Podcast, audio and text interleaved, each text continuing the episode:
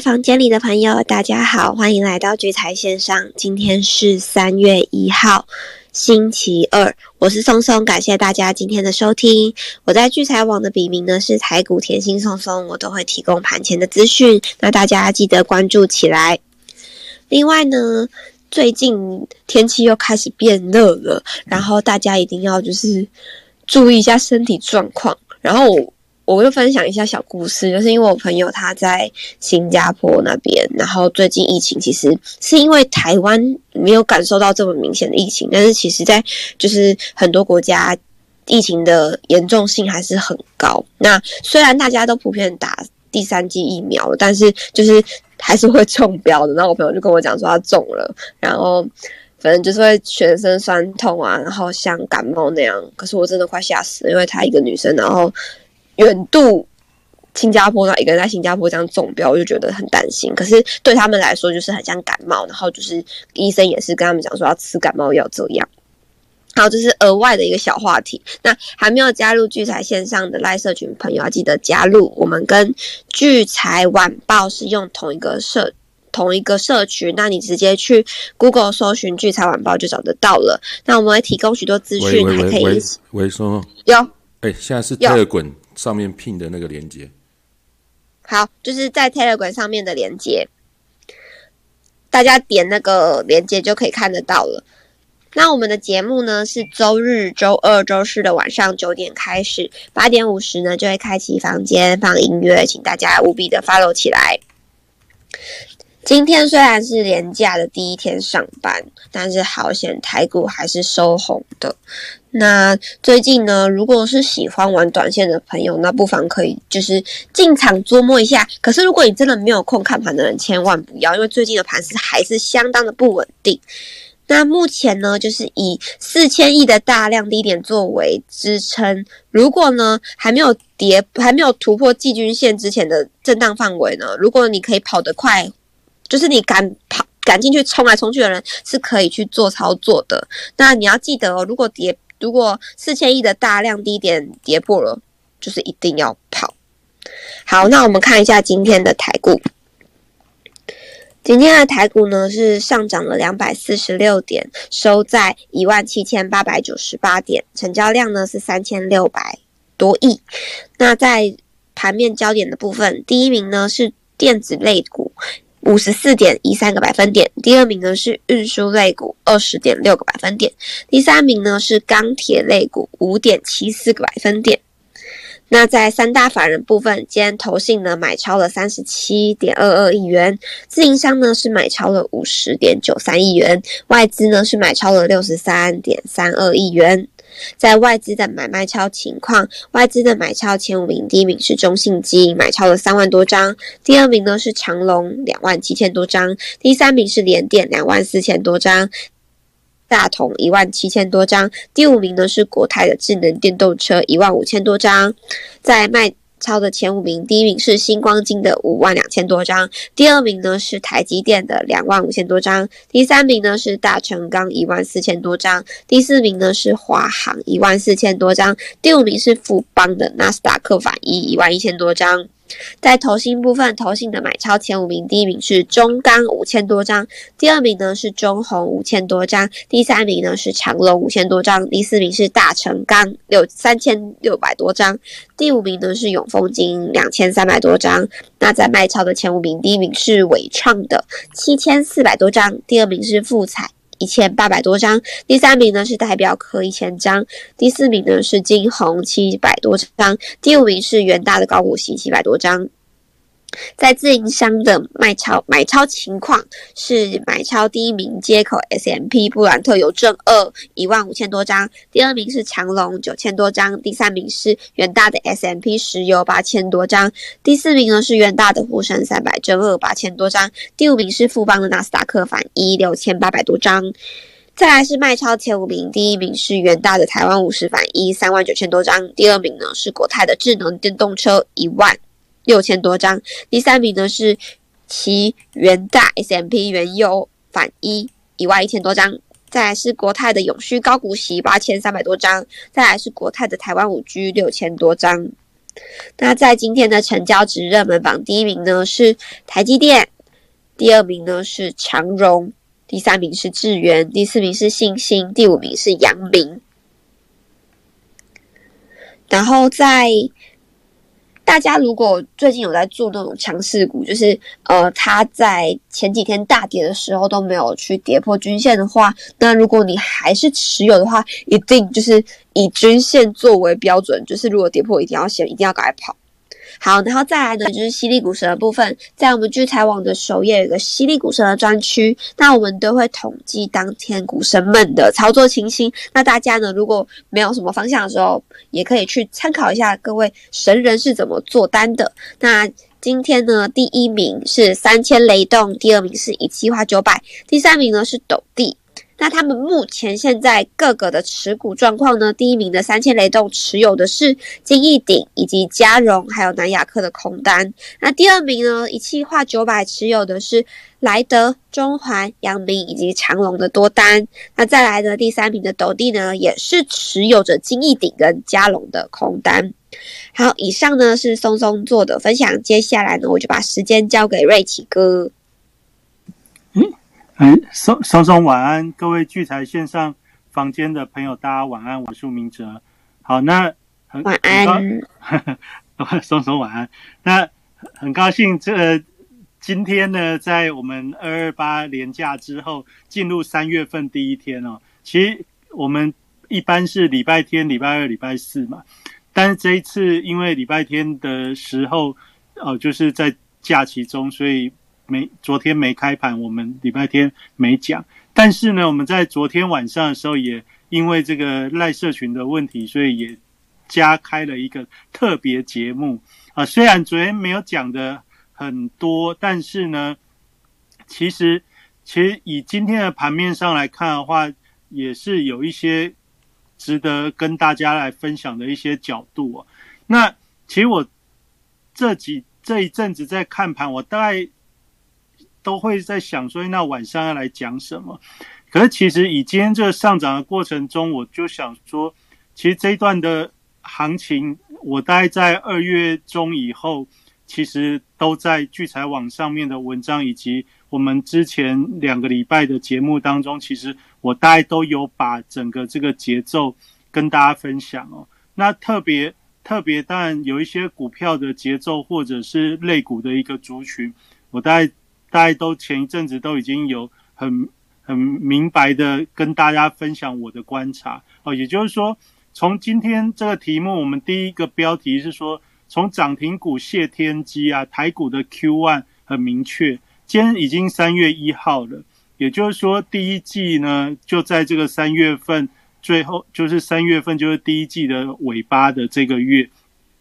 其实这个月就是即将来验证说我们。之前对于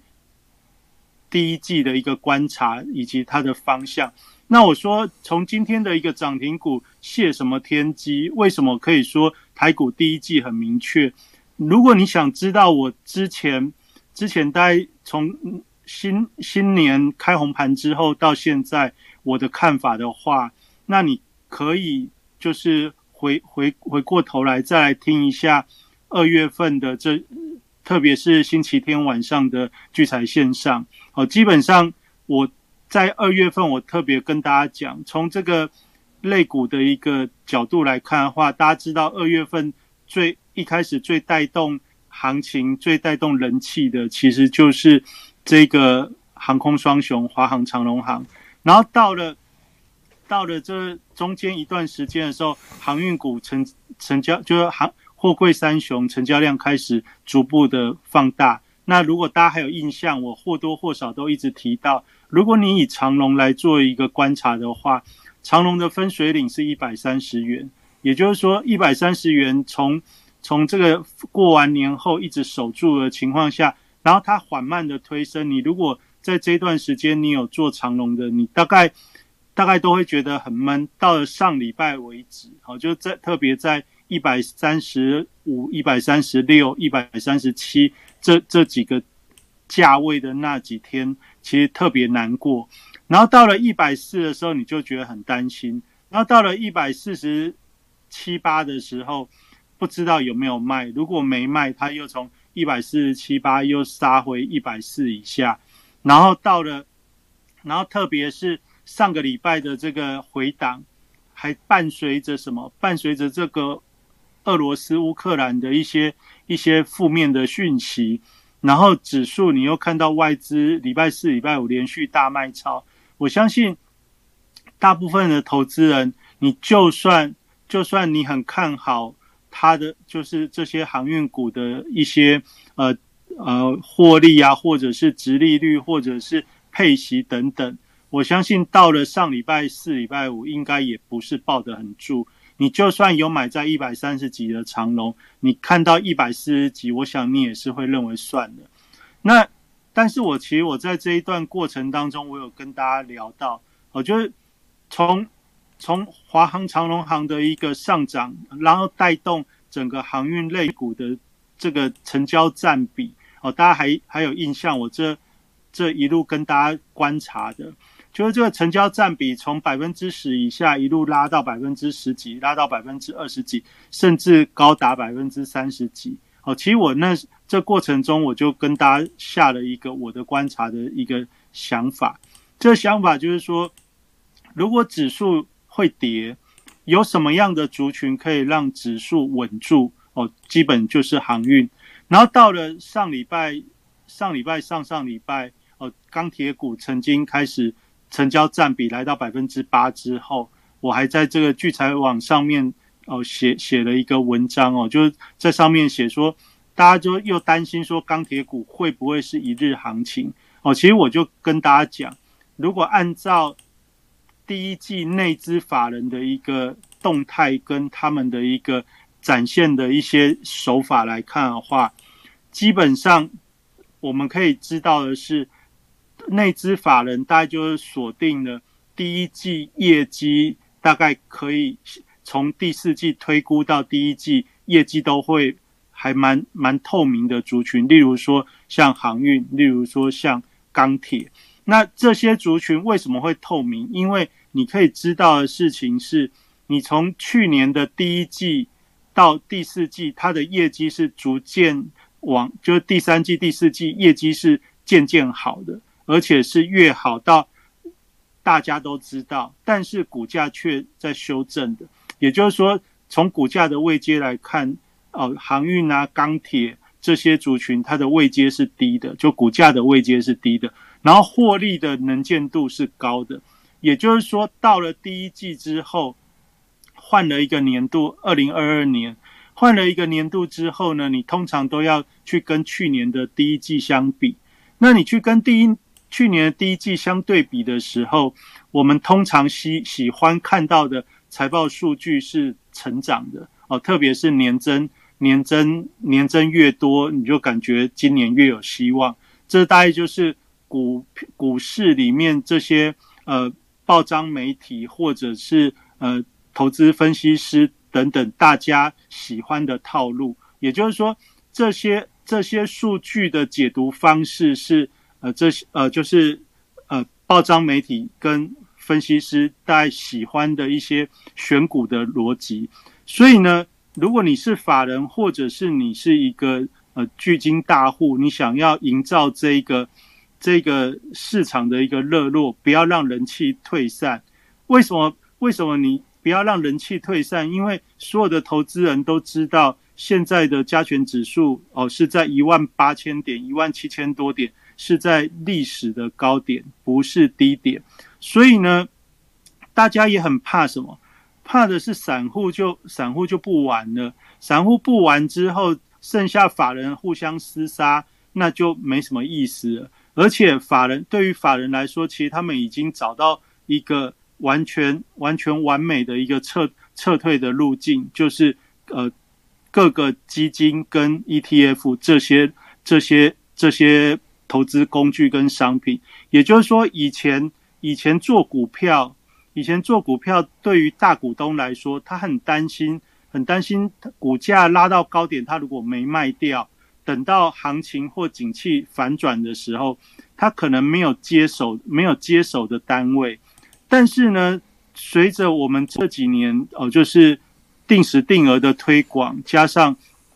加上这个资金热钱的一个回流、低利率等等哦，种种的这个市场教育做得非常的普及，所以现在大部分的投资人其实已经都能认同 ETF 这样子被动式的一个投资方式哦，搭配定时定额，搭配搭配很多的一个方式，那大家也都哦有有有感有有感应，就是说这个高通膨的背景之下，你不不投资也是不行的，因为。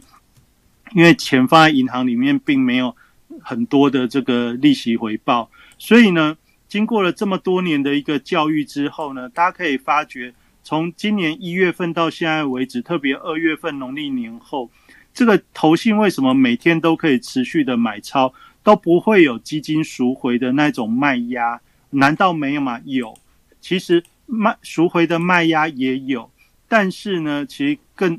更更积极的一个展现，是因为现在市场资金的一个浮浮额仍然是非常的宽裕，好，就是大家担心升息，但是升息的脚步还没有展开，所以只是只是有这个预期，但还没有真正的市场紧缩资金啊。虽然在美国，美国已经有约略这样的动作。但是在台湾来说的话，现在仍然是属于资金比较宽松的时间，所以既然还是这样的时候，所以这些投信公司大家可以看得到，它的这个资基金规模、ETF 的规模都是逐渐在成长。那你如果有稍微去去看这些呃统计数据的话，哦，就比如说像台湾五十啊、零零五六啊，或者是。这几年发行的这些高股息或者是主题式的基金，哦，比较热门的那些，哦，基本上它的基金的规模成长都是数以百亿的在成长。也就是说，这些已经开始奠定了投资人的一个心目中是一个主主主要的投资工具。所以，对于投信来说的话，它现在已经开始有了源源不绝的资金。可以去做去做去做买进的动作，好，那当然这就是是资金想要进场，那它就有资金，那所以你就可以看得到，尽管国际的局势是这样子的动荡，但也因为国外的动荡，反而加速了在海外资金的一个回流。大家还知道，去年因为有这个前两年的时候，因为有这个海外资金回回来的这个税负的一些。措施，所以在前两年，这个海外的资金回流台湾是非非常非常的多。也就是说，以目前台湾的一个资金状况的话，它的确是不缺不缺这个接手的一个买盘资金。那也就是在这个动荡的过程中，对于大股东来说，或者对于大户法人来说的话，他已经占占得了一个。心理上的优势就是说，我股价拉得再高，我如果是用资产的计价基准的话，我的整体资产是可以是可以上升的。就是你那股票的价值，你股价拉得越高，你的资产价值越高，你能做的事情就更多。也就是说，它的杠杆效应就会产生。那以前担心的事情是，股价拉得过高之后，会后继。后继无力而产生比较负面，对于公司公司的股价产生负面的一些影响，就在这个呃这些我刚才讲的投信啊 ETF 这些的一个呃市场训练已经完备之后，对于大股东来说，它其实就减少了这层担忧。所以你可以发觉到，我们这两年台北股市的指数一直往上垫之后，以前大家喜欢做中小股。但是你会发觉，其实全指股也占了市场上很大一个氛围，甚至这个全指股可以在庞大的资金量滚量的情况下，反而更更能产生一些哦，就是波段狂飙的一个效应。所以大家就可以知道，去年的这个面板的四五月，哦三三三四四五月没错，然后再来是六七月的航航海王，哦。然后钢铁股也是四五月，哦，也就是说，在去年的这这这些时间当中，就是靠着这些全指股跟资金的一个挹注，它有这样的一个一个一个动能。那到了今天我们再来看的时候，是大家记得上礼拜我们讲说，从新年到上礼拜三为止，我觉得加权指数的部分，你可以看一月呃，就二月八号到二月二月二月二十一号。哦，二月二十三号，就二月八号到二月二十三号为止，加权指数基本上就维持在一七九六零到一万八千三这个范围啊。这个我们在上礼拜节目中有讲。那礼拜四、礼拜五的时候，就是因为这个俄罗斯乌克兰的事件，然后就把它跌破了。那跌破了，不仅跌破一一七九六零，更更让大家会紧张，就是在这二二八连假之前，它还跌到一万七千六以下，就是。就一万七千六这个牛年封关的那个低点，然后还跌破了，所以在市场上的一个氛围影响之下，大家可想而知，你大概手上就算有持股，持股的比例也不会太高。那今天在涨涨什么呢？今天在涨，为什么会说涨停股谢天机的原因是过往。就是元宵节之后到清明之到待到四五月这段时间，通常是很多呃，就是董监事持股很低的股票，它开始在做反应的一个时间，或者是很多很多这些具有具有股价拉抬企图心的公司，它通常会在农历年后到四月之间会去做。去做一番的表现。那过往在这种时间的一个表现当中，在盘面上会有一个很重要的一个气氛引爆点是什么？它是这个涨停板的加速会比较多。也就是说，当一段行情来的时候，往往往往是先有一个大环境的悲观的气氛，然后在大家开始预期要跌到哪跌到哪的时候，偏偏就跌不下去，跌不下去。的另一边又是很多的涨停板股票在排行榜上面占据，那这些涨停板的股票也许不是大家耳熟能详，或者是你心目中认为的很好的股票，但是呢，这些股票却是你也许你会有印象的一些耳熟能详的标股哦，例如说像今天今天盘面上大概第一个。第一个讯号是这样子，今天这个涨停的家数超过二十家，将近三十家。然后在里面，呃，其中有一个题材啊，当然钢铁、钢铁、钢铁的题材，大家大家都知道，因为这个战争之下，这个钢铁的题材大家都知道。但是你却可以发现，钢铁的题材却是相对不是那么强的。另外一个，另外一个今天表现比较强的这个题材是什么？另外表现比较强的题材是这个星链，星链就是大家大家有看到新闻，就是讲说这个马斯克就是要用这个星链来协助乌克兰做一些通讯的一些连接，哦，就避免他们他们就是受到攻击之后，这个呃通讯通讯中断等等，就是要用星链星链来来协助乌克兰。这是一个消息啊，但是呢。在市场上却是有很强烈的反应，所以你可以看到之前这些低轨卫星的相关概念股沉寂了好一段时间之后，在今天的一个盘面上却是展现的非常强劲哦。从台阳啊、建汉啊，或者之前之前在讲这些低轨卫星或者网网络通讯的相相关的族群，其实都有都有适适度的反应。那特别是什么？特别是这个像台阳建汉这样的股票，那这这种股票会开始涨停的时候，它也许不是持续的，但是它代表的是一个意涵，就是说，诶，这这些这些股票背后的这些大大咖们，他们对于股市还没有看得很淡哦，或者是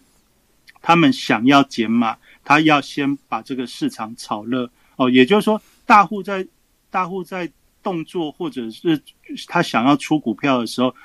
并不是想要压低出，也就是说，他必须要先让市场上的呃投资一般投资人要先对股市产生激情跟热情，那产生了激情跟热情之后，那他在后面的一个时间里，利用波动的放大哦，因为成交量滚大之后，波动就会放大，波动放大之后，它再慢慢的去逐步的去去出脱哦，这大概是过往过往农历年后到五月之间很多的这种呃，就是大家喜欢的这种所谓的题材标股。的一种走势。那为什么会说今天值得跟大家分享的原因，就是第一个就是涨停的家数开始变多。今天的三将近三十家，已经是今年以来哦，就甚至是二就二零二二年以来涨停加速最多的一天。那这个是夹在什么夹在什么日子之后呢？夹在上礼拜四、礼拜五外资大卖五百亿，连续两天之后。那这显示的一个迹象是，一万七千五看起来对于内资法人来说，它仍然是非常的坚定，想要防守。那为什么是一万七千五呢？你大概可以去看我上星期写在聚财网写的那一篇文章，哦，就是那篇文章里面我有截一个大盘的这个呃日 K 线的黄金黄金线的表表示图，那。在一万七千五附近，哦，就是它从这个图形上，它产生的是一个，嗯，一个就是说，你可以看到很多很多线纠结的一个密集带，哦，这大概是用黄金线这种表示方法，你可以看得到的一一种呈现方式，就是说，这这个这个位置是经过了非常多时间周期共振之后的一个呃重要的支撑分水岭，啊，也就是说，如果在今天不是守住，而是跌破的话，那它会引动一波又一波的卖压。那今天利用大涨，而且利用股票有涨停来来做展现的时候，那反过来的一个意涵就是说，在这一万七千五以上，还是对于那只大户法人来说，他是认为在某一段时间之内，他还不想要让这一个关卡去做去做到破坏。哦，这大概是我的看法。那看了这个这个涨停板的加速之后呢，那第二个我们还要确认的是，这个指数的位置，既然我们观察说一万七千五，这是一个多周期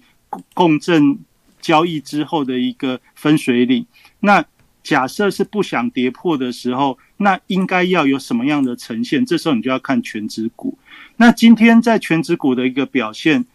就非非常的非常的有意义了。怎么说呢？我们就可以，你如果有这个三组股市的话，你看盘后资料，像看法人排行，法人排行今天的三大法人的买卖超里面，第一名买超是长隆。今天长隆在攻哪里？在攻一百五十块。一百五十块，如果你是聚财线上长期的听众朋友的话，其实我大概有跟大家讲。一百五十元的长龙就是去年第三季的套牢最大的一个关卡。大家还记得在不要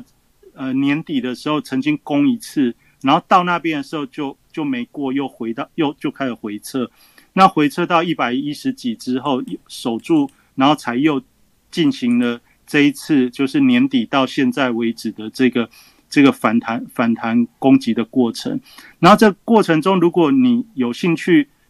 去回顾长隆的过去的话，你大概可以到聚财网，从我去年的这个十月开始，针对长隆的一些追踪哦，其实我有画了很多图形。那那个图形其实到现在来看，一百五十元就是一个很重要的一个观观观察重点。那这个重点，我甚至在前两个礼拜，我有跟大家讲，有有能力来挑战这个套牢。套牢区间的一个基础，就是在于，因为今年的第一季财报数字或者是营营收数字非常明确，但是呢，夹杂着一个没有公布的东西，叫做鼓励政策。然后大家还有印象，上礼拜的下半周，所有的媒体针对货柜三雄都告诉大家，这是一个高值利率的一个高配息的一个。一个是的股票哦，就特别像这个呃长隆大长隆、阳明、万海，去年的 EPS 大概都有四十块以上，所以很多的，我在记得上礼拜的下半周，我就看到针对这三家公司的一个股利预估哦，就有很多研究单位，他就会去推估说，他们的股利假设就算保守的发 EPS 的四成，大概也有十八元到二十二元这么多哦。那十八元到二十二元这么多，基本上你如果单就一个一个年度的一个股利来看哦，现在。长隆就算一百五十块，假设发个二十元的现金股利，哦，当然这个值利率，值利率是真的是真的是非非常非常的不错哦，就是超过十十几趴。但是值利率跟股价之间的关系，并不是这么这么去对应的哦。大家常常以前在存股或者你用直利率的一个角度去买股票，你常常会发觉直利率很高，但是股价跌很惨。哦，就是说，你觉得一百五去买哦，配二十块现金，感觉好像很划算。但是是今年划算，但是大家别忘了，今年就算配二十块给你，也是从你的股价里面去配。也就是说，你如果在明年没有办法填、填填息的时候，就是配完之后没办法填息的时候，其实你你是你是没有什么赚头的。所以，真正的一个高值利率的一个概念，其实它背后。还有一个动，还有一个重要的一个动动力是在于今年的业绩，今年业绩能够能不能够稳住？如果今年的业绩能稳住的话，等到明年还能够有约略的高股利的时候，我今年参与配息才有办法，才有办法怎样？才有办法有机会填息呀！我觉得其实做高高值利率、高股息的这种题材的话，其实我们以前常常有很多投资朋友哦，你看着这个高值利率去做，但是你发觉，哎，它这个高值利率或高股息，往往只有一年的这种股票，哦，就是今年特别高，后面就没有了。只有今年特别高，后面就没有的这种股票，你会发觉买下去之后，常常那个股价就是在发布股利政策之后就是一个高点，然后后来股价就不太容易再上来。这这就是。这就是高高值利率、高股息的这种股票当中一个很重要的一个判断点。那今年这个航运、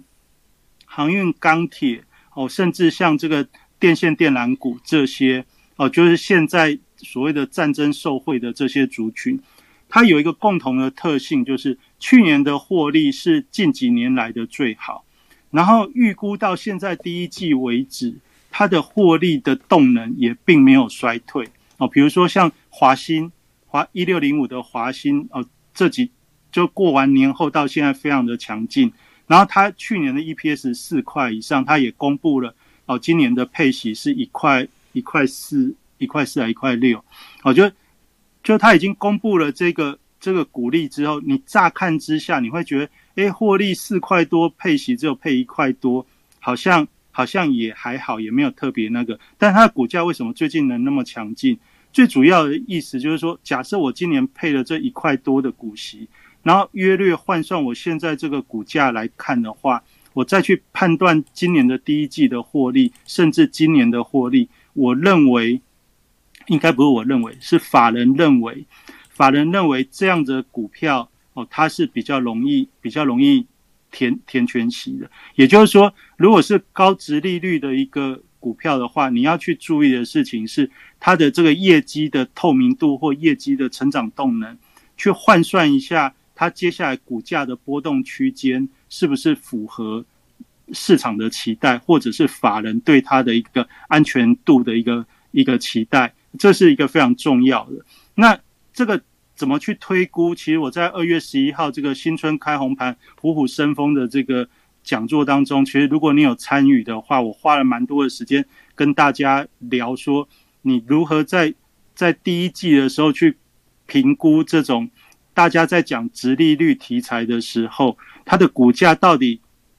配息配给你之后，那你未来它的股价到底有没有办法继续正向的发展？那你要去，你要你要用。不同的年度跟获利数字的一个推估，你去你去找到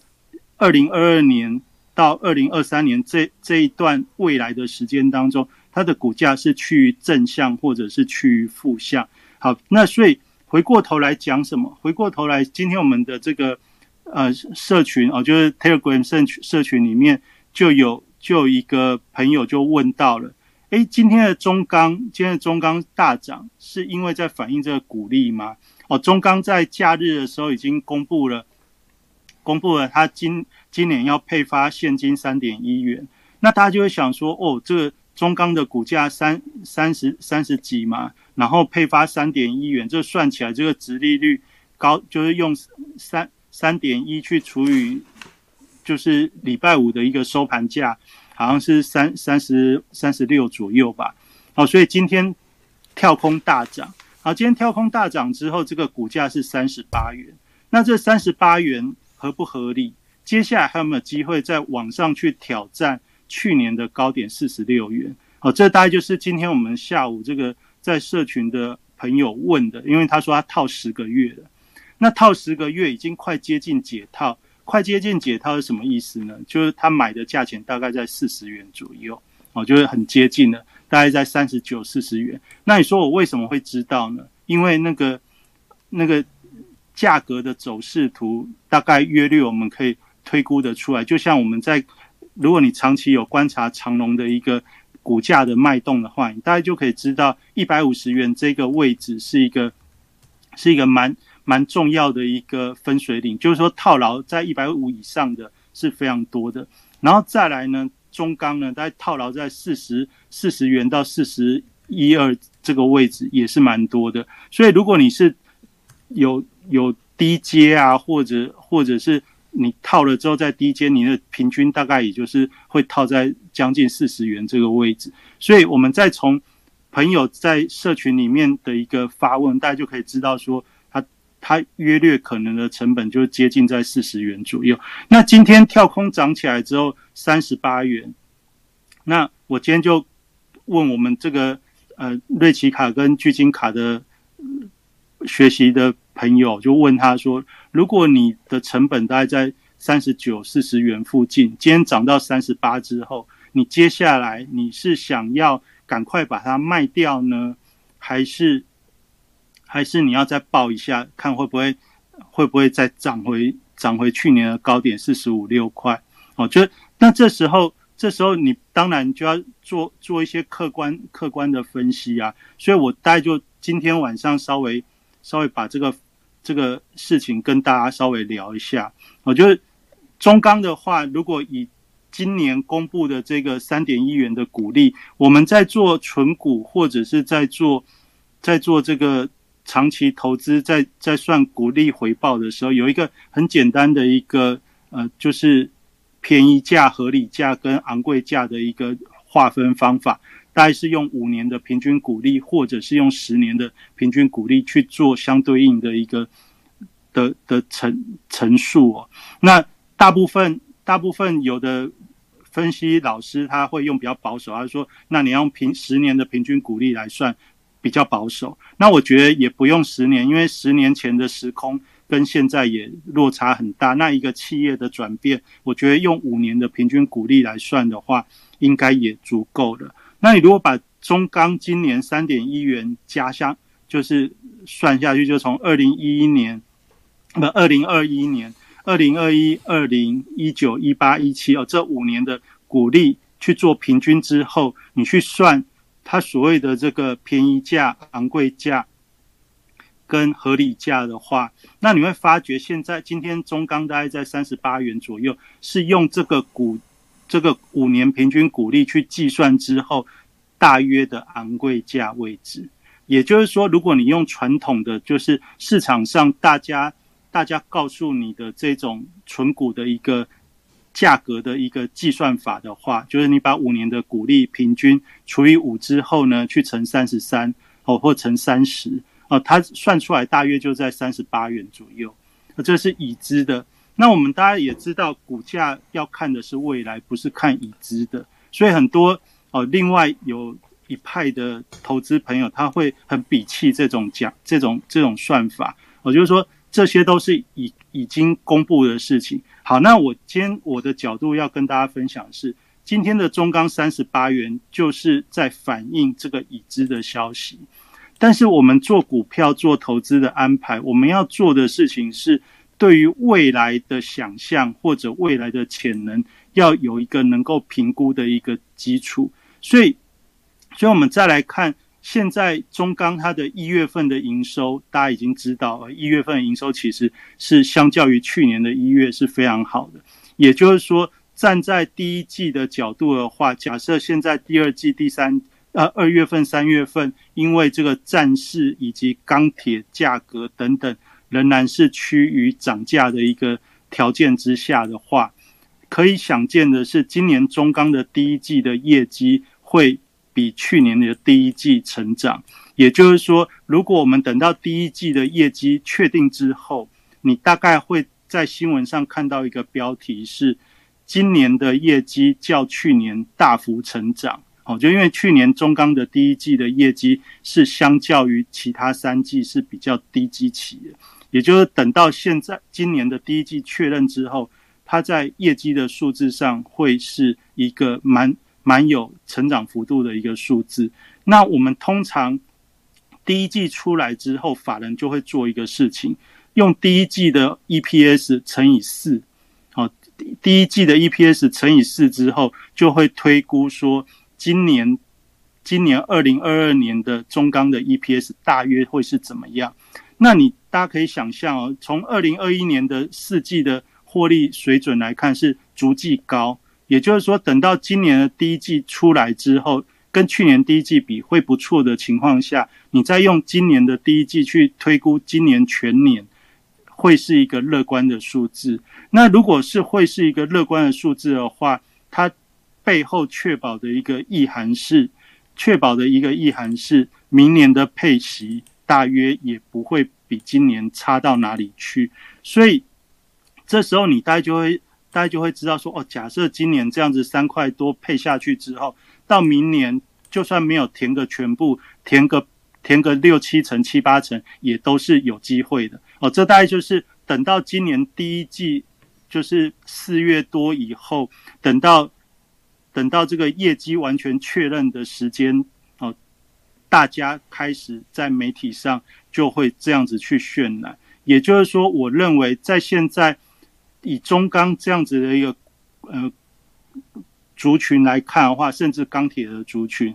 它只要在第一季的业绩还没公布之前，这个行情都不会结束。哦，就我的我的判断大概就是这样，因为现在都存在着非常。非常良好的一个呃做梦的空间哦，因为怎么想你都会觉得这都是非常合理的。不管从国际的局势，不管从钢铁材料，不管从通膨的角度等等，它都是正向的。也就是说，真正的数字没出来之前，甚至数字出来的时候，它才是一个呃，就是重新、重新、重新评价、重新、重新。估算的一个时间点，也就而且你当数字出来的时候，你可以知道，从今年第一季的数字去去做去年的对比的时候，它都站在比较正向的一个角度，可以去推估股价的目标价会比较高。也就是说，现在这个股价到第一季的季末哦，甚至到四月份，等到这些财报数字陆续公布的时间点，它的股价都有。上涨潜在的动能，那也就是说，假设我们从刚才我跟大家分享的这种财报数据公布的一个趋向的角度来看的话，它从现在去挑战去年的高高点位置，基本上都仍然是有机会的。那你说要要不要呃来到来到你的成本价区，或者稍微小赔一点，或者小赚一点，是不是就要把它卖掉？哦，这当然就是每个人对于操作的一个念头跟想法。那我在之前我有跟大家分享过，我如何去去做解套股的一个解套股的一个动作，就是说价格来到你你的成本附近的时候，那因为我们一般的股票是先进先出，如果你是你如果是有陆续摊平的时候，你就很不喜欢看到实现的是亏损的时候，那你在这个时间点，也许你可以先用。先用卷卷空的方式去锁锁定你的你的你的你的价位哦。那这是用券空，或者是像中钢也有股票期货，你也可以用股票期货这种工具去去做安排。也就是说，你可以先把你的你的价格分批的去去做去做好锁定哦。那如果它跌下来，你就可以做做空单的一个价差获利。那如果它继续上去的时候，你就可以继续继续卖，卖到后来基本上你也许还可以小赚。那当然这是指说你有你有张数超过超过比较多多张的投资朋友也可以这样想。那但总之来看的话，我觉得不管是长隆，不管是亚呃就是货柜啊，或者是钢铁、电线电缆这些所谓现在在讲高值利率的这些族群，你大概。都可以用类似的观念去去思考，因为这些好像面板，面板也大概是这样的一个一个一个角度。好，那再来今天另外最后最最后讲一下，就是说今天在这个盘面上，除了刚才讲这些，你从法人看买的这些东西都是大家觉得去年获利好，然后然后。预期今年第一季业绩带不会差到哪里，高值利率的这些族群，就是今天法人大买的族群。然后特别有一个有一个股票值得跟大家讲，就是我们在这个题目里面，这个联电，联电是今年一月份以来外资连续卖超最最用力的股票。因为我虽然不知道它卖卖了多少张，但是每天看到法人的卖超。前几名当中一定有联电，但今天大家有没有发觉，在法人的买超里面，联电是位居第三第三大的一个张数。也就是说，来到今天这个位置的时候，你大概可以知道说，就连联电这样子一直被卖的股票，都初步见到法人回补持股的一个动作。那你大概就可以从今天这个涨停板的加速，加上全指股。哦，就是法人到底在买哪些股票，它的逻辑哦，你大概可以有这样子的一个连接。那也就是说，假设未来几天你继续又看到涨停板的加速继续多的时候，那你大概就可以稍微安心一点。那现在这个位置，你说到底风险大还是风险小？其实也很明确，因为这个一万七千五这个指数的关卡，如果没跌破的话。大家担心的系统性风险也不会产生。那你说会不会因为国际的局势产生一个非常急速的崩跌？哦，那你如果真的遇到的话，我相信你如果做的是现在这些比较有人气的族群的话，就算真的遇到了系统性的风险，不仅是你想跑，法人也想跑，也就是说那个时间点都仍然会有一些呃，就是有一些震荡的机会可以让你去做。退场，我觉得也不是问题，呃，然后加上我们刚才一开始最早讲的这个前提，就是说现在因为有很很大的资金量在这个定时定额以及以及重重 ETF 上面，啊，基本上买盘不会有比较不会有以前那样动不动就跌停的状态，因为有很多的买盘在那边等着的时候，这个这个基本上就会相对于。以前的股市来说，会有一点不太一样的节奏哦。这大概就是我在今天想跟大家做的一个分享。那那你说这样的风险大吗？其实因为很明确的可以知道一个重要的分水岭在哪里，所以我觉得反而对于大家在安排上，你就可以想想象说，没有跌破那里，基本上就是继续有继续有震荡。那继续有震荡的话，你要选哪些？族群哪些哪些题材？其实这很明确，因为从今年的新年到现在为止，市场上的议题就围绕在这些而已啊。你都知道标股投信在买的哦，创维、智源、新兴，今天告诉你说 A B F 窄板应该要买南电哦，就报纸今天突然这样讲，所以新兴变弱，南电变强。那其实这些东西，因为现在都非常的集中，所以你只要你只要稍微有一点敏感度。跟着这些这些方向去运作的话，就像我之前跟大家讲，华航、长龙航跌下来的时候，因为它就是一个资金汇集的量，跌下来的时候你很怕，但是呢，你不买的时候，你又看着它，它就这样又拉上去。其实从过年前到过年后，已经演非常多次了。这就是市场上现在的节奏。那你如果在交易的过程中，你也想要帮自己创造一些一些获获益的话，那当然你能够分析市场之外，你也要能够拿捏自己的进出。那如果你这些都不知道的话，我们就是在这个礼拜六哦，三月五号啊，小小的广告一下啊，今年的第一次黄金线的基础运用到快速上手，那多快速呢？大家听完两个小时之后，再加下个礼拜。六哦，下个礼拜六有一个小时的复习，给大家问问题，你就会上手了哦。当然，你所有学过的技术分析，应该没有比我能够讲的更更简单、更快速了。我觉得这是经过很多很多朋友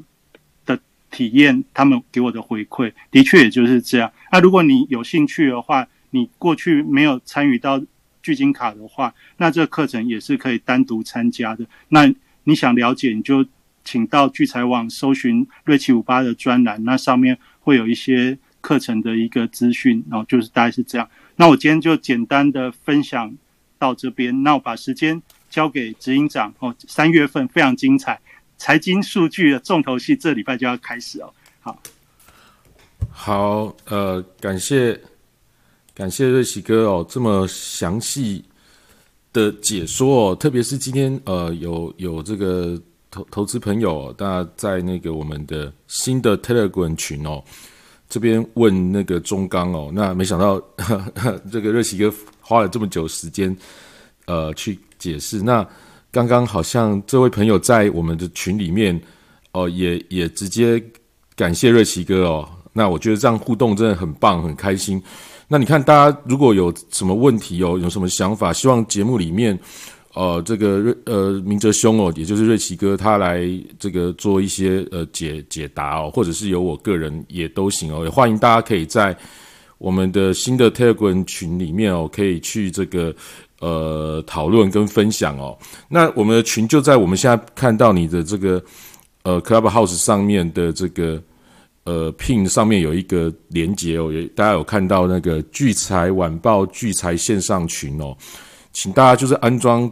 这个 Telegram，然后把它加进去就对了哦。那如果你是呃这个听这个呃这个 Club 呃 Podcast 或者是那个聚财网的 YouTube 频道的哦，我会把它列在那个呃下下方的那个文字的最上面哦，让大家可以方便快速的加入哦。非常感谢大家对我们的支持。那我们为什么会从？赖社群转到 Telegram 群，昨天我有做了一个很详细的解释哦。如果你有兴趣了解，可以听昨天的节目。那刚刚松松开场的时候，因为讲太习惯了，就一直讲讲赖社群哦，害我觉得哇昏了啊！因为这件事情搞了两天，搞到快昏倒。结果他刚才讲赖社群，我就差一点昏倒了哦。那非常感谢大家，好。那对，刚明的兄是说，最后是说，哎，这周的这个数据是非常精彩哦。不过最近这礼拜本来没有在盯什么数据啦，因为前 前几天都是在这个呃，都是在这个战争啊这些种种的问题哦。其实对于这个金融市场的影响哦，就非常的大。好，那可是我这个一直以来我跟各位强调的就是说，呃，战争的本身哦，战争的本身其实。是一种刺激需求，也是一种，嗯，好像是一种一种一种经济最后没有办法的路的时候哦，拿出来的一个手段哦。也就是说，今天我们看到这场战争哦，我甚至会觉得是刻意去制造出来的哦。那当然，这是怎么样？这个我也不是不想揣测，因为毕竟战争是残酷，而且会死很多人的。但是我觉得。这个可能是有些这个呃呃统治者哦领导者哦他们的目的哦他们的目的，他们希望看到的这个一个一个结果哦，包括你看你你如果你有兴趣，大家兴趣研究的话，你可以去看从一开始哦，可能两边紧张的时候，各领导人的各种言论，就可以感受得出来说为什么会是这个样子哦。为什么会这样？那大家可以去做这方面的这个呃剖析跟研究。好，那当然我们可以看到现在的状况，也就是说，我一直跟各位强调，包包括我找了过去的数据，之前也有贴出来贴在我们群里哦。就是说战争它不会让这个股市的做下跌哦，这个我是百分之百的跟各位说，因为它的这种，特别是我们台台湾哦，因为我们如果战场不在我们身上，对不对？我们是做全做这个，我们这个呃，以出口哦，包括过去这个因为哦那个疫情以来哦，出口就这样不断的一直成长，一直上升，到现在啊啊又又战争的需求，你看有多少？资源多少武器去投入了那个呃东欧那边哦，一直往那边运送。那整个整个这样做出来之后呢，又更需要各种的晶片、各种的这些这些这些，不管是通讯软体，或者是各种呃通通讯的这种运用，或者是各种呃武器的设备，然后包括它的周边，好，包括这个各种各种可能性哦。所以我们可以当然就可以了解哦，这个其实。对于股市哦，甚至是一个利多，甚至是一个利多。那我们为什么看到股市初期会下跌呢？哦，因为那已经很明显，就是因为俄罗斯跟这个欧洲这边哦，当然瞬间哦，在这个当下，它流动性会出问题。特别是我们看到俄罗斯哦，它包括它现在股市是一个休休市的状态，然后汇市也是有开没开的，哦，然后就是这样很很很不太正常，而且也不让他们。这个俄罗斯的人人或者是企业，也等于去做了各种的外汇的这种管制哦，作为外汇的管制，那感觉就跟人民币有点类似哦。然后就作为外汇的这种管制，然后这样子的时候呢，包括我们看到好像有一些投信的钱好像也都回不来哦，种种，这也呼应了我昨天跟各位讲，就是说在这个这这么纷乱的时代，我们尽量不要把钱哦丢到海外海外的市场，就是直接去投资到海外的市场，因为。随时，如果是有一些呃这个地缘政治的问题哦，当然这个资金要不要能不能回来哦，都是一个未知未知数哦。所以，我们还是要投在这个我们台湾合法合规的这种，不管是证券、期货，好或者是杠杆保证金的这个平台上面，才是我们最理想、最安全的。好，那呃，这当下的这种流动性问题，就造成股市的这种瞬间下跌跟金融市场的波动。那不过因为这个。呃，各国的政府哦，跟央行种种的，大家去这个马上把力量都伸进去之后呢，哦，那我们当然也看到这个比特币昨天大涨了啊，因为这个俄罗斯那边他们不让外汇管制这些的哈。好，那那不管，那我们呃虚拟币我这边就比较少讲哈。那我们我们看到这个，它这个各国政府这样伸进去之后，稳定下来之后呢，我们就看到这个股市啊，种种的就开始。回来了，就开始回来了。那不过我们比较观察，就是说，虽然战争不会让股市这个下跌，可是我们也知道，过去股市的这个因为 Q E 啊，呃，两千零八年后 Q E 这种股票涨了十几年以来，哦，其实股市确实是在一个高点。那加上这个通膨现在是非常严重的哦。那通膨本身会不会让股市下跌呢？通膨其实不会让股市下跌哦。我之前也跟你讲过，因为通膨本身其实就是资产的泡沫嘛。资产泡沫其实包括指数、包括股价、包括房地产、包括万物，好都是在上涨。所以股股市它指数也是持持续在做。那接下来我们要注意的就是升息哦。那由于这一次的这个这个呃东欧这边的事件呢，乌尔这边的事件呢，造成。本来哦，就是我们看到这个各国的这种 CPI 高涨，那可能会快速升息的这种情况哦，因为担心景气复苏的问题，所以呢，甚至就是会做一些放缓的动作，放缓的动作。那我们可以知道，美国可能有稍微稍微的这个放缓，因为本来预期三月，也就是三月十七号的利率决策会议哦，会升息两码的几率应该是最高的。那现在甚至已经偏回到升息一码的几率是比较高的感觉哦，那所以所以它是稍微稍微这个降下来，那欧洲可能就更更严重了，因为欧洲它是等于是首当其冲，所以欧元哦，甚至本来是可能到八月九月升息，现在可能要到十月以后哦，所以欧元又拖得更慢，所以我们今天看到，我们今天看到今天的欧元哦。已经走势是非常相对的弱势哦。我们可以看到，今天美元指数虽然是以一个上涨大概零点四 percent 的左右的这个状况，但是其实里面比较主要的这个跌幅都跌在欧元上面哦。所以，所以我们可以看到这个资金的流动好，在欧元上面的弱势应该是还蛮确定的。那升息对股市会不会做影响？做影响呢？哈，升息确实一定会对股市做这个压抑跟影响。所以呢，但是呢，它伴随着我刚才讲的，就是说各种的这种，包括欧盟恐疫情过后的这种经济复苏。所以呢，在我们看到美股这个，你看它真好像哦要跌哦，战争要跌，但是你看它还是下不太去。但是因为升息的影响，它造成它不上涨的原因是接下来面对的升息，而不是战争的因素哦。所以接下来升息造成它确实是没有办法一个很很好的一个上涨的契机。所以我跟各位讲说。在这个系统风险下，我们要控制我们的风险，其实是比较好的方式去去做空美股。但是台湾一直站在这个这个位置，其实是台湾的这种指数是相对非常的强哦，所以做多台股去做空美股，其实是一个对股市指数的一个最好的一个操作。这也是我一直来跟各位各位做强调的。那另外，我跟各位一直强调什么？我跟各位强调的说，黄金跟原油绝对不能放过，在这一波这个这个浪潮里面。黄金、原油绝对是你一个比较基本持有的这个标的哦。那甚至在黄金，我我们现在看到这个四月的纽约轻原油，现在已经站上一百美元哦。哦，呃，对对，已经站上一百美，刚就是一一百点零九九。那其他不管是你各种各期的或者是杠杆，也都在九十九块多。那布兰特就已经在一百零四、一百零五这边附近这边晃了哈。然后。然后这个黄金虽然也蛮强，但是黄金面对的是将接下来的升息，所以它的强势弱于这个呃原油是相对蛮蛮多的哈。那原油接下来因为这个因为俄罗斯的这个产出跟这个这个卡的这种就是互相这个贸易这种在在在在这个这个问题哦，所以这个我们看到拜登是找这些这些国家去试战备储油，可是如果你是现在的一些。呃，各国领导人哦，你明明知道油会很恐慌，你还跟着试战备储油，其实就会很保守，会很保守。那接下来会面对怎样的问题呢？就是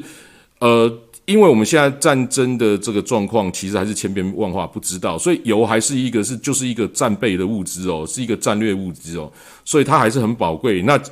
加上这个刚讲的这种运送的问题，种种的啊，那当然油就可能。大家都，我们可以看到不各种研究机构，我们都看到，哎，比如说一百二啊，一百三啊，一百五啊，大概都有哈。那这个确实是有可能，因为油它在一个短期的供需上面，它不好储存嘛。那它产量是毕竟是一个没办法说快速开发哈，它是这个循序渐进的，所以它有可能短暂失衡的时候就冲到非常的高，就像当初冲到。负油价是一样的道理，就短暂的这个失衡的时候，而且又有期货的这种商品，它冲到一个很失衡的，是绝对有可能的。这件事情呢，其实我从去年就一直讲到现在哦。如果你有听我讲过原油的，基本上一定都听我讲过，而且我也几乎就告诉各位，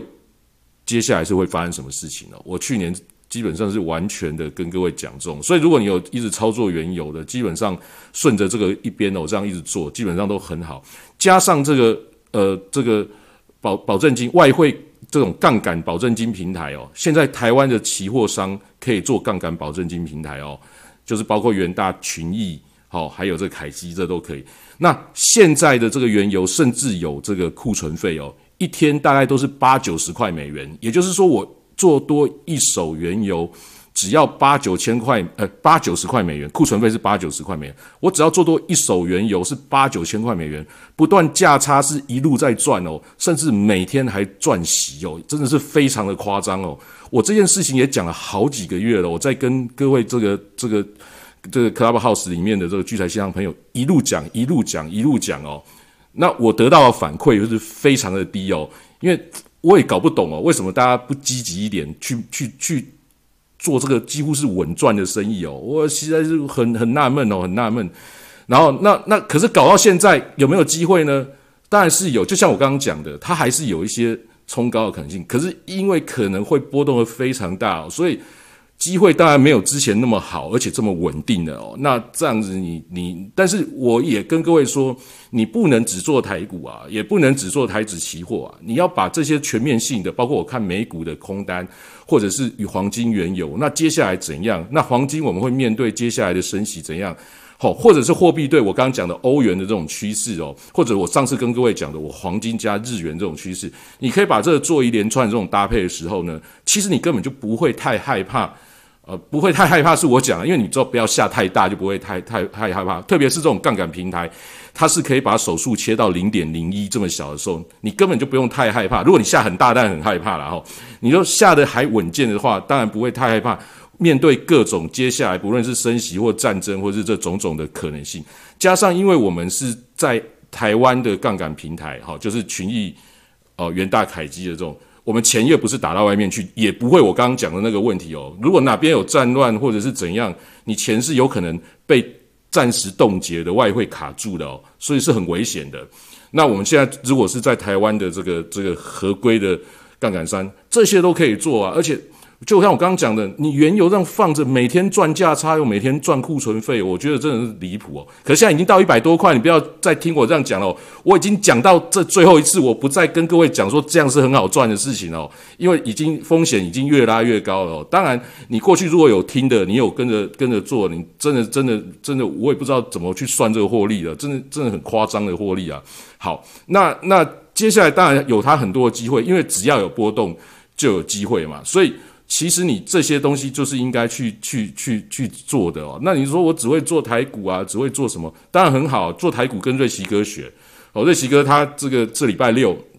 他刚刚有讲嘛，他那个黄金线的那个那个那个入，等于是可以快速上手哦。你有这些判断工具，你在操作上面应该都可以这个十拿九稳啊。当然不可能是每次赚钱或者是稳赚，没有这种事情啊。但是都可以十拿九稳，都是可以对自己投资的一种保障，所以我欢我非常建议大家可以做学习啦哈。那你都已经来听我们的节目了，那我们也呃一年多以来哦，完全几乎是不间断跟各位分享，那你也听了那么多了，也该好好的来做一个学习了。我也觉得，哎，你学会了，如果讲的不错，哎，可以跟我反映一下，说你也想要讲聚财线上好不好？你可以讲聚财线上，然后可以帮我们这个跟。更多的投资朋友分享，如果你有这个兴趣的话，当然你可以知道我们的初衷跟我们的想法，就是说，如果理念差，它有有落差的哦，麻烦也就不需要了。那其实跟我们一样站在这种分享的角度，每天跟各位聊的角度，哎，就我就觉得蛮好的。如果有兴趣的话，也可以跟我说，也可以跟我说。那好，那大家讲了，那这这礼拜比较重要的哦，因为我这个我本来也没有太在意这个这个。数据哦，那这礼拜当然我们可以看到，就是这个非农就业的这个数据在礼拜五晚上要公布了。那接下来也就是三月中，这这个三月变成是一个非常重要，特别美国的这个这个这个升息跟非农的这个数据，当然最重要还有这个 CPI 的数据。那我们接下来就要持续紧盯。不过呢，好，不过呢，呃，因为现在有变数，就是我刚刚讲的，就是有战争的变数。那战争的变数，你说？过两天会怎样？谁知道过两天打战打的会怎样，对不对？他搞不好就谈一谈就停了啊，就暂时停下来，或谈谈一谈就退啦，或者是谈一谈也不知道怎样继续打，或者是呢，他动不动又把那个核核武拿出来做威胁啊，或谁知道？谁知道？哦，谁知道？所以，所以接下来虽然我们可以知道的，就是说升息、通膨是很严重的，可是这个确实是会对于这个。接下来的一些决策做影响。今天澳洲也有这个央行的这个利率决策会议哦，澳洲也有讲，就是说因为油价高涨哦，在蛮多的地方的这个通膨哦会非常的严重哦，而且他也说了，战争的因素哦是一个新的变数哦，目前也没办法预测接下来会怎样，所以我们持持续哦边走边看哦，看看有没有什么可以。获利的机会哦，再来这个呃节目里面再跟大家报告。那也欢迎大家就是把我刚刚讲的话听进去哦，可以动起来，动起来哦。那如果不太了解，就可以问我都行哦。因为像我们 Clubhouse 上面有那个小飞机嘛，哈，对，大家都可以问哦。然后现在 Telegram 群好像直接按那个人就可以直接传话，好像也可以直接传哦。那也欢迎大家有什么问题都可以都可以跟我讨论哦。那直接在群里面讨论也都行，好不好？那今天大概就是这样，非常感谢大家。那也觉得。大家蛮幸运的，我们住在台湾。那上礼拜这个打下去的时候，其实我们还蛮紧张的。那时候台币也大贬，想说哇靠，那台湾会不会这个地缘这个紧紧张的气氛就围绕在我们台湾身上啊？不过因为看到乌克兰这样子打法，那边也等于是打一下就有点陷入僵局的时候，对于我们来讲也相对的比较安心一些哦。那所以我真的觉得住在台湾真的是很幸幸运哦。那。不管是这个疫情，或者是现在我们看到的这种股市，或者是我们对于金融商品的一些呃保障哦，其实对我们这边都是不错的。那我们当当然我们面对很多困难，包括房价，包括这个呃这个这个通膨的压力哦，所以我们自己把自己的财富、自己的这个生活顾好哦，那这样其实真的在世界上还算不错。你看看看乌克兰，看看俄罗斯这样，我们真的觉得。还蛮幸福，还蛮幸运的。好，那感谢我们，而且我们可以在这个 Clubhouse 上面持续跟大家分享，而不是在那边哦，透过马斯克的那个卫星，然后在那边哦，看看有没有飞弹会打过来哦。真的，真的很幸福。好，感谢大家今天的这个呃收听哦。我们下次节目是星期四的晚上九点钟，也欢迎大家收听。那还没有加入我们 Telegram 群的呃聚财线上聚财晚报群的朋友，请看一下上面。聘的地方哦，上面的那个网址，请欢迎点入加入。那如果你是听重播 Podcast 跟聚财网频道那个 YouTube 频道的哦，下面看一下的，下面的最上面我就会把这个链接放上去哦。感谢大家收听哦，节目今天就到这边哦。那也记得聚聚财网哦，看这个呃瑞奇哥哦，瑞奇哥瑞奇五八哦，瑞奇五八的文章哦。好，谢谢大家哦。那我们晚安，请 follow 台上的讲者，我们星期四见，拜拜。